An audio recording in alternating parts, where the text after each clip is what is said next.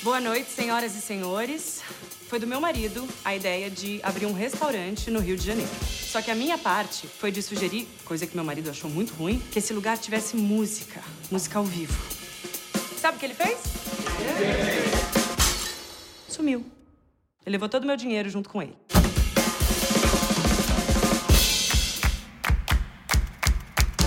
Não existe a história de mundo das mulheres, não. Sorriso.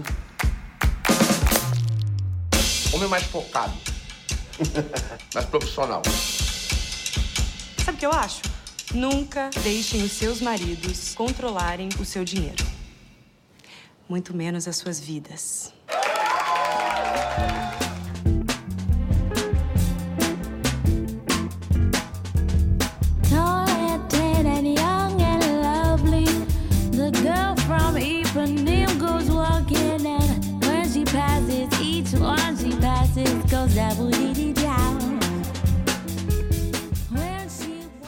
Bom dia, boa tarde, boa noite, meus caros e caras espectadores e espectadoras. Estamos aqui em mais um Rock de Boneca na estreia de um quadro que eu decidi chamar de Stricnina, que é um quadro onde eu farei comentários um pouquinho mais ácidos e, por que não, venenosos sobre os mais diversos temas vulgo o que me der na telha. O papo de hoje vai ser sobre a série Coisa Mais Linda, uma série nova da Netflix que estreou no mês passado, né, em março. Eu relutei um pouquinho para assistir, mas como muitas pessoas me indicaram, eu acabei decidindo que iria assistir a série. A série se passa no Rio de Janeiro e conta a história de quatro mulheres que têm vivências diferentes: a Teresa, a Lígia, a Malu e a Adélia e ela se passa no finalzinho dos anos 50 para o começo dos anos 60, exatamente nessa transição aí. Três dessas personagens têm, na verdade, uma realidade bastante próxima, né? As três são brancas, vieram de famílias ricas, tiveram acesso às melhores escolas, a melhor educação, acesso à cultura, entretenimento, etc. Que é a Teresa, a Malu e a Lígia as diferenças entre elas são muito mais em relação aos conflitos nos núcleos familiares delas e a pontos de vistas morais, perspectiva de uma maneira geral, do que da realidade social em que elas se encontram. Já a quarta personagem, que seria a Adélia, que é a personagem negra, a personagem pobre, que trabalha desde cedo, que não teve acesso a uma alfabetização, a uma educação formal, ela tem uma realidade obviamente bem mais distante dessas três. E acredito que a relação que se constrói entre elas, entre todas as quatro personagens, embora conflituosas em muitos momentos, por diferenças de educação, de ponto de vista, diferenças morais, etc. É bastante interessante e eu gostei que a série colocou esses conflitos, mas que mostra elas ultrapassando eh, ou superando esses conflitos.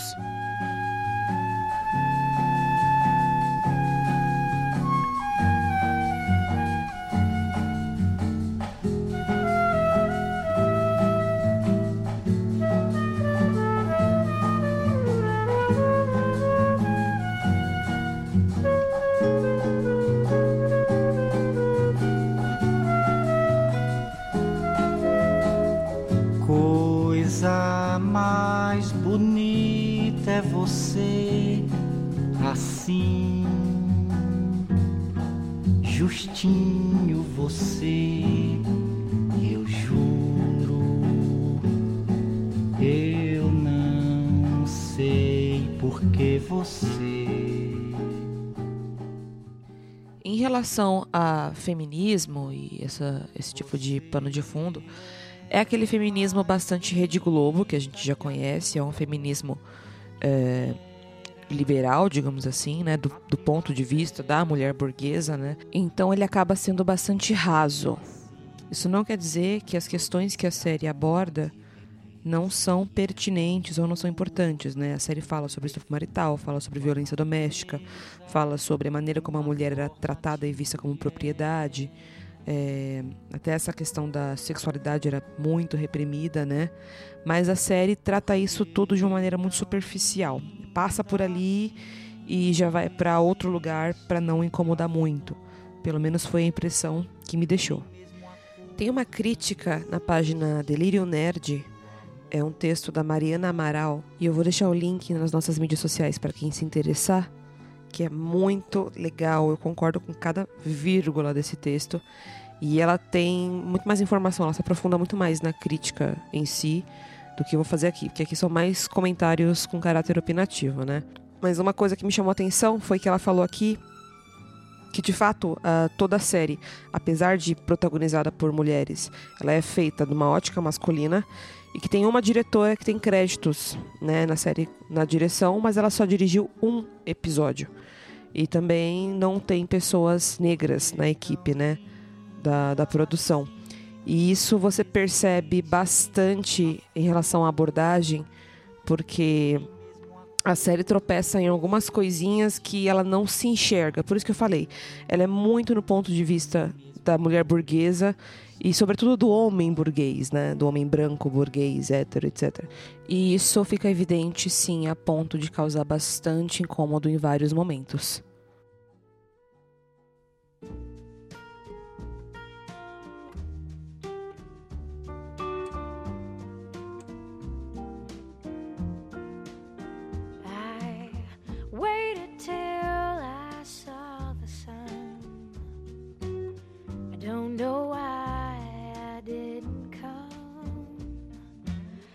Left you by the house of fun.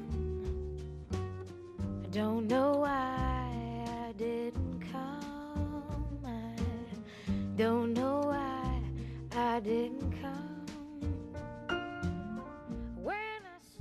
Os primeiros três episódios eu achei bastante arrastados, eu achei que tem uma linguagem muito novelística ainda, ainda lembra muito essa coisa de novela das nove. Ah, nos diálogos, na edição de som, na mixagem de som, ahn, até em algumas montagens de cena, assim, é tudo muito novela, né? A série toda tem uma, um- uma coloração muito amarelada, quase na série inteira, mas eu creio que seja para dar esse tom de sépia para que se- sendo remetendo a uma série de época mesmo. E isso incomoda bastante no começo, principalmente porque a série ainda não, não chegou nos finalmente, né? Não tá dizendo o que quer dizer, tá só introduzindo o universo, introduzindo os personagens. Então, os três primeiros episódios são bastante chatinhos. Eu pensei em largar a série, mas como me foi muito indicado, eu falei, não, vou continuar para ver o que, que dá. E lá para metade do quarto episódio, a série engata um pouquinho melhor, tanto no ritmo quanto no entrosamento entre os personagens, entre os atores e até no enredo em si, né? E é quando você entende qual que é a conexão entre aqueles personagens e aí dá um pouco mais de vontade de continuar assistindo. A série também tem uma certa proposta de falar sobre a bossa nova, que infelizmente eu também acho que não convence porque a série também não se aprofunda muito nisso. Ele usa a música como um elemento, né, como um pano de fundo eh, que aparentemente justifica algumas ações, mas não convence. A Malu falou o tempo todo que ela ama música e que ela respira música e quando ela ouve o Chico tocando, ela fica encantada com aquela eh, aquela beleza, aquela etereidade que tem na bossa nova, só que eu acho que ficou bastante superficial isso. Inclusive a série vende o Chico como um gênio e tal, mas em nenhum momento você vê por que, que ele é um gênio, qual que é a justificativa dele ser tão estimado, né? E isso acaba prejudicando um pouquinho porque você não consegue nem entender a paixão da Malu por música, porque é uma coisa muito tipo, ai, vivo, respiro música. Como todas as pessoas do mundo falam que amam música, que não vivem sem música. E essa questão da genialidade do Chico também não aparece em nenhum momento. Inclusive tem alguns errinhos de, de sincronia no áudio e tal. Ah, áudio muito tratado quando ele canta. Isso acontece também com uma outra personagem que eu já vou falar. E essas coisinhas incomodam bastante. E, claro, ah, voltando para a questão da bossa nova, o que a série mostra não é nada que a gente já não viu em dezenas de novelas do Gilberto Braga e Manuel Carlos. Sabe? Que é aquela coisa do Rio de Janeiro, Copacabana, som de mar, violãozinho, cigarrinho na mão, falando, olha que coisa mais linda, sabe? Então, não achei que a série acrescenta nada em termos de, de música. Falando um pouquinho da Lígia agora, que é a personagem da Fernanda Vasconcelos, ela é uma cantora, né? O sonho dela, na verdade, é ser cantora. E antes dela, de você ouvir a primeira performance vocal dela, a Malu, que ela é a melhor amiga dela, são amigas de infância, fala que a voz dela é inesquecível, que ela é incrível, que ela deveria seguir o sonho dela e etc. Então você cria uma expectativa muito grande, né? Você fala, nossa, essa mina deve arrebentar, né? E quando ela canta pela primeira vez, acho que ali pelo terceiro episódio, não é nada demais. Não é nem inclusive uma voz trabalhada, sabe? Uma voz de cantora. E eu nem falo trabalhada tecnicamente no sentido de fazer muitas aulas ou ter um treino técnico mais puxado. Não, tô falando de como cantora amadora mesmo. Você percebe que não é uma voz muito trabalhada, né? E isso não é um problema. O problema é a exaltação que a série faz da, da voz dela, dela como cantora, não só nesse primeiro momento, mas no decorrer da série também. E ela canta em outros momentos e em nenhum momento ela entrega essa grande diva que tem dentro dela. E eu falo até, principalmente vocalmente, né? É, de desenvoltura a gente perdoa porque a gente sabe que ela está começando, mas vocalmente a gente tem, sempre teve cantores amadores no sentido de que nunca fizeram aula, né? Nunca se especializaram, que são maravilhosos. Então, você não percebe uma justificativa para a exaltação do talento dela dentro da série. O áudio dela também está sempre muito tratado. Eu creio que é a atriz cantando mesmo.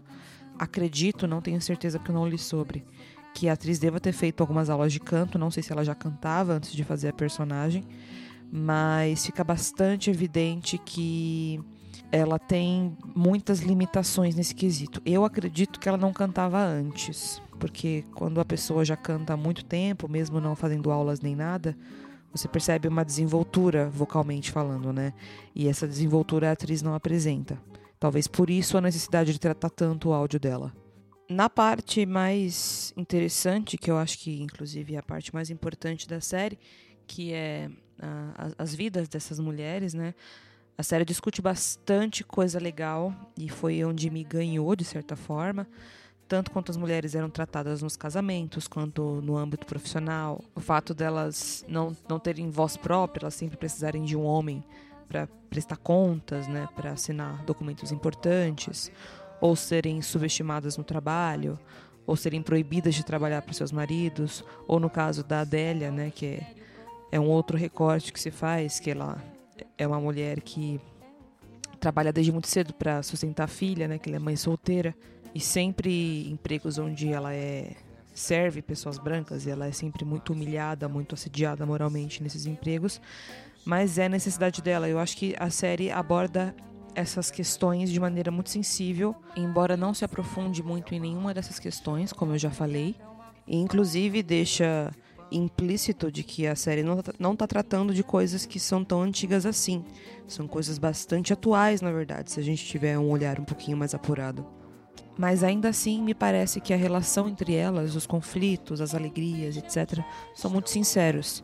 Então, a partir daí, você consegue desenvolver uma empatia um pouquinho maior pelas personagens. É o fim da picada, é a garrafa de cana, o estilhaço na estrada. É o projeto da casa, é o corpo na cama, é o carro enguiçado, é a lama, é a lama, É um passo, é uma ponte, é um sapo, é uma rã é um resto de mato na luz. Da manhã. São as águas de março fechando o verão. É a promessa de vida no teu coração. As quatro personagens, elas têm personalidades e perspectivas bastante diferentes, apesar de tudo. A minha personagem favorita é a Teresa, que é interpretada pela Mel Lisboa, que inclusive também acho que foi a melhor em cena, é, pelo menos entre as protagonistas. E acredito que ela seja também a mais experiente das, das quatro atrizes, né? Não tenho certeza absoluta também. Mas tudo me leva a crer que ela é a mais experiente. Eu acho que ela é a que apareceu mais cedo, pelo menos, na, na TV. E eu sei que ela conseguiu construir uma carreira sólida também no teatro e no cinema. Então, isso pode ter feito muita diferença. Ela é uma personagem mais culta, mais pra frentex, né? Ela tem um relacionamento mais aberto, mais amor livre, assim. Ah, ela é bissexual também. E ela tem uma posição mais abertamente feminista na série. E até por causa disso, ela tem alguns conflitos, não só internos, quanto é, de cobranças também da, das amigas dela e etc. Porque apesar de tudo isso, ela ainda tem um desejo muito grande de ser mãe, né? E ela preza muito pelo casamento dela. Ela é uma, é uma pessoa que tem um pulso um pouquinho mais firme, né? Apesar de ter eh, essa empatia e essa coisa de sororidade. E isso a série aborda de maneiras. como eu posso dizer? Um pouco dúbia, assim. Ora isso é bom, ora isso não é tão bom assim. Eu acho que a série, pelos problemas que eu já falei, né? Por ser uma visão de homens, por ser uma coisa de mulher burguesa e tal. Às vezes trata ela um pouco como, ai, a feminista opressora, sabe? Ai, mas quando a amiga mais precisou, ela não pôde prestar socorro. E eu acho isso bastante problemático. Não que isso não seja.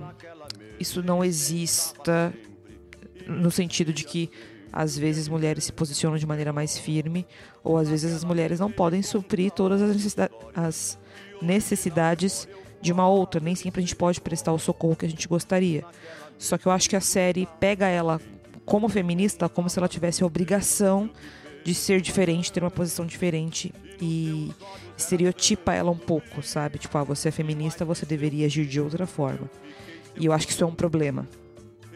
Porém, feminismo midiático, feminismo global, a gente já não espera muito, né? E outra coisa que talvez incomode as pessoas é que todo mundo fala muito pausadinho, fala com a dicção muito certinha. ah, e todo mundo fala muito alto, parece. Às vezes tem umas cenas que são tranquilas e tal, e a pessoa tá falando: Nossa, eu adorei aquela música que você escreveu, sabe? E isso é engraçado, na verdade. Não, não tem como você não se desconectar da série quando isso acontece. Gostaria que a Adélia tivesse um protagonismo um pouquinho maior. Gostaria de ver outras personagens como a Adélia, né? Mas ela é praticamente a única personagem importante da, da série com a vivência dela, né? Eu gostaria de ver outras mulheres ah, com uma vivência parecida. A série tem um pouco de cunho meritocrático, de certa forma. Tem aquela, aquele estereótipo do branco salvador, né? Que é tipo a pessoa branca generosa que dá uma grande oportunidade para pessoa negra. Ahn, isso pode incomodar ou não. Não chegou a me incomodar, mas a gente fica tipo, ah tá, esse é o branco salvador. Tem ah, personagens masculinos bastante problemáticos, né? Como se era de esperar. Mas o único que me incomodou de fato, me incomodou no sentido da maneira que ele é tratado, né? Tem caras piores que ele. Não sei se piores é a palavra, né? Talvez seja a palavra. Acho que se vocês assistirem até o final, vocês vão entender que talvez seja pior, sim. Mas o personagem do Chico, ele é um- o típico boy lixo, que ele pode ser boy lixo porque, afinal de contas, ele é um artista. E artistas são problemáticos, artistas são complexos. Nós temos que entender a mente de um verdadeiro artista, né? E quando mulheres têm esse comportamento, elas são completamente loucas, desequilibradas, elas precisam se tratar, elas precisam ser afastadas de suas carreiras. E o homem não. O homem, ele é um gênio incompreendido.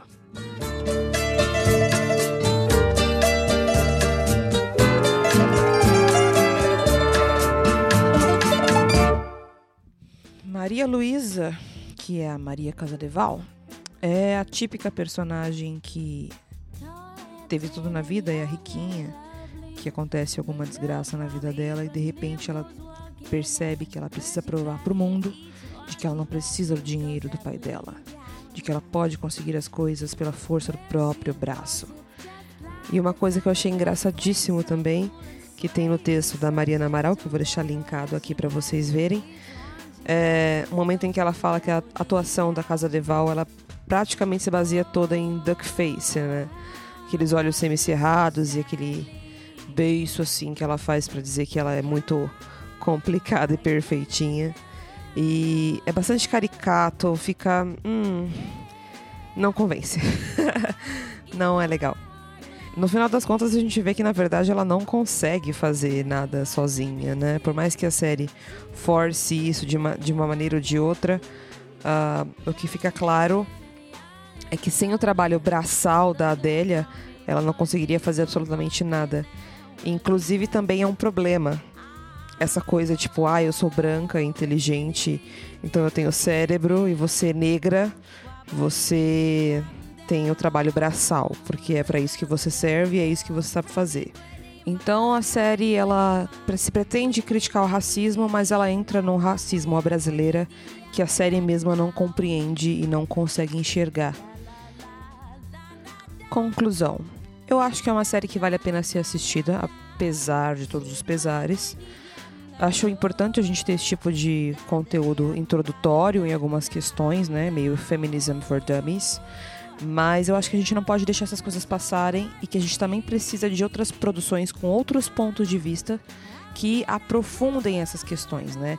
E a gente sabe hoje em dia como uh, o cinema, o audiovisual de uma maneira geral, ela é importante para a formação de pensamento crítico, ela é importante para a formação de opinião. Então, assistam, mas fiquem atentos a esses pontos.